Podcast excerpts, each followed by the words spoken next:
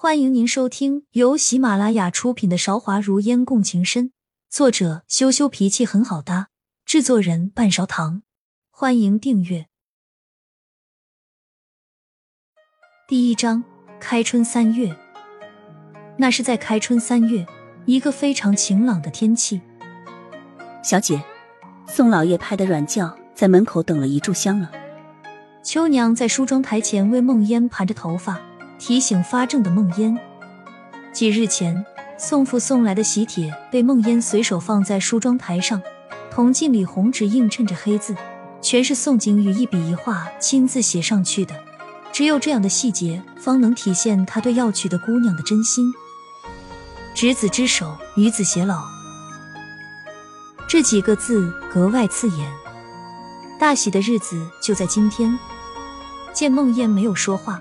秋娘大着胆子看向自家小姐出神的眼睛，试探着：“小姐，若是你不想去，那奴婢就出去跟他们说你不舒服，没力气出门。”梦烟努力挤出笑容，保持轻快的语气说：“秋娘，你又胡说什么呢？景哥哥大婚，是我们全江南的盛典，我怎么可能会不想去呢？”说罢。梦烟便随手从首饰盒里拿了一只簪子，换上一身得体的衣裳，踏出家门。到宋府的距离很短，轿子很快就停下来。出轿门的时候，外面阳光正盛，空气中传来依稀喜乐之声。梦烟远远看去，宋景宇正站在自家门口，负手而立，眉头蹙着，似是在遥望远方杨柳。一声鞭炮响起，炸得梦烟的头有些发晕。梦烟不敢再多看他一眼，径直走向内堂。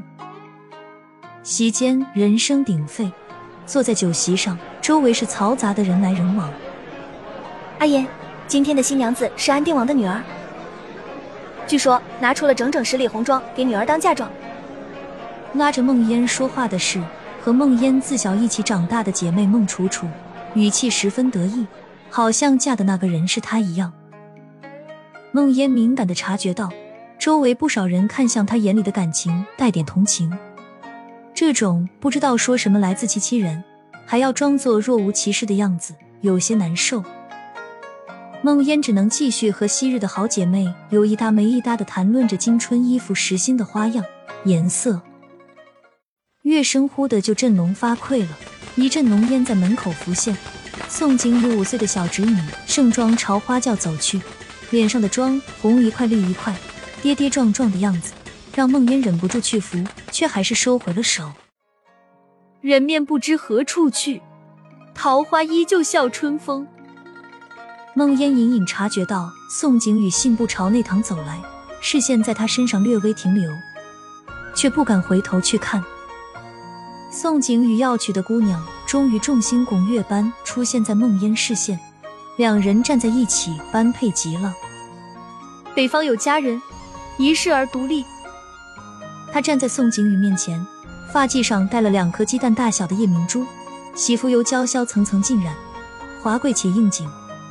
主持婚礼的是宋景宇曾官拜两朝宰相的叔祖父，身份不算失礼，赞礼着高声唱着。仙乐行礼，奏乐，乐器。听到不是桃夭，梦烟心里松了一口气，无意中便看到了不远处的宋景宇，下意识挺直了腰。虽然他的腰一直笔挺，一叩首，再叩首，三叩首，鞭炮声再次响起，高高扬起的声音中，婚礼的步骤有条不紊。梦烟注视着宋景宇牵着婀娜动人的新娘子步入洞房，努力挤出满脸笑容。宋景宇没多久便出来敬酒，梦烟连抬头看他一眼的勇气都没有。最先敬酒的是新娘的父亲，当朝唯一的异姓王安定王，而婚礼上的安定王一脸祥和。梦烟怔怔看着他脸上舒展的皱纹，出了神。梦烟收回视线。隐约听到宋景宇叫了一声“岳父大人”，耳边便清晰传来安定王的朗声大笑。不知觉中，酒就进到了梦烟这桌。阿烟，好久不见。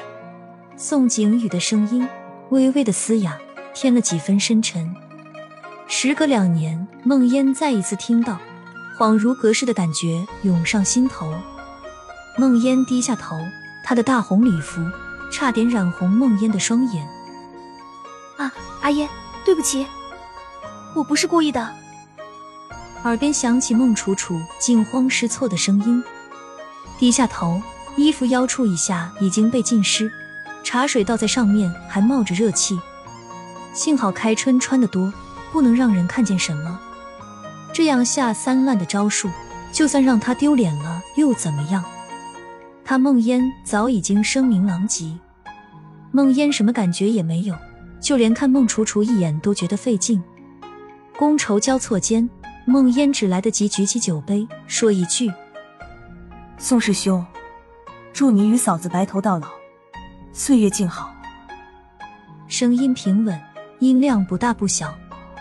孟烟寂寞凝望宋景宇，他眼眸中并未有什么特别的神色，不过看了孟烟一眼，便将杯中酒一饮而尽。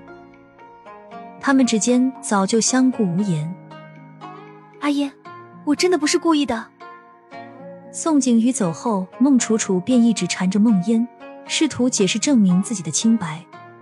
孟烟并不怪罪于他，不着痕迹的移开他放在自己身上的手，还朝他笑了一笑，说：“没关系，不过是衣服湿了一点，你也不是故意的。”阿烟，你要相信我。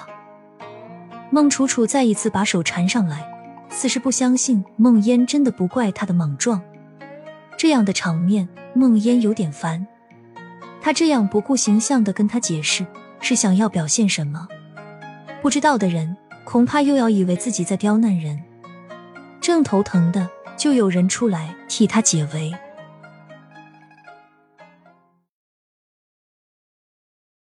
亲爱的听众朋友，本集已播讲完毕，欢迎您点赞、评论、订阅专辑，下集更精彩。